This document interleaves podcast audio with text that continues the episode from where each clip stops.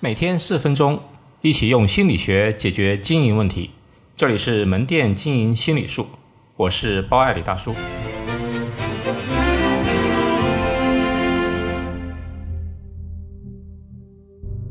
复利效应在推动业绩中的启示。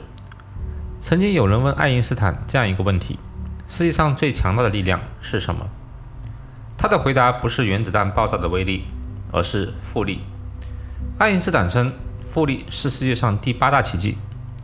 先普及一下复利的概念，通俗的说就是利滚利。一笔存款或投资获得回报之后，再连本带利的进行新一轮投资，不断的循环。复利的公式呢，就是 P 乘以一加 R 的 n 次方等于 S。这里的 S 呢，指的是本利合计，P 指本金，R 指利率，n 指周转次数。假如你投入一万块钱，那么 P 等于一万。如果你的利率收益率能达百分之十，那么五十年后的复利所得是一百一十七万。假如利率的 R 的收益率呢是百分之二十，那么五十年后的复利就变成了九千一百万。利率只相差百分之十，但结果相差七十七倍。复利曲线的特点呢，就是前面变化少，但到了某一个临界点，就会爆发式的增长。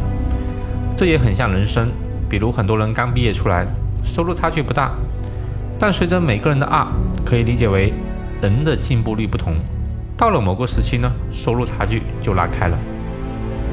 回归到分店的业绩，为什么很多店刚开始差不多，但过了两三年差别很大呢？也许你会说业绩影响因素过大，那我们聚焦其中一个点，比如熟客的复购人数。假如有两个店，A 店跟 B 店，A 店现有熟客和 B 店现有熟客相差十倍，但是呢，A 店的转化率是百分之二十，B 店呢只有百分之十。我们套用以上的公式就可以得出，如果要使 A 店的熟客数追上 B 店，需要的月数呢是八个月。心理学上说，我们要推动人的改变，可以缩小改变的幅度。比如，你要员工马上大幅度的提高能力，肯定是不现实的。但提高一点是可达的。比如一百个客人，你现有能力呢是让十五个人买单，也就是百分之十五的成交率。努力一下，通过销售的留客方面多下点功夫，多三个人买单不难吧？那就提高到了百分之十八的成交率。根据上面的公式计算结果，你的 R。只要提高并保持，就会有强大的复利效应。同样的，假如你的 R 退步了呢？哪怕退步一点点，结果也会与别人差距拉得很大。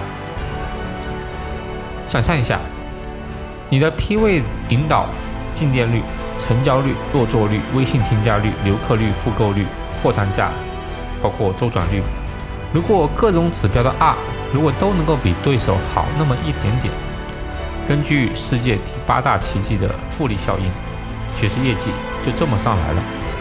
总结：提高效率，哪怕一点都好，加上保持坚持，也就是持久的执行力，业绩就一定会上来。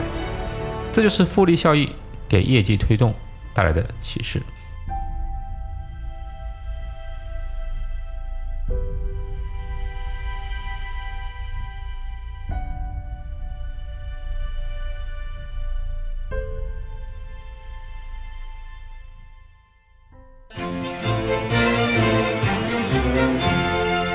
好，今天就到这里。欢迎大家关注“门店经营心理术”同名微信公众号，那里有文字版。谢谢。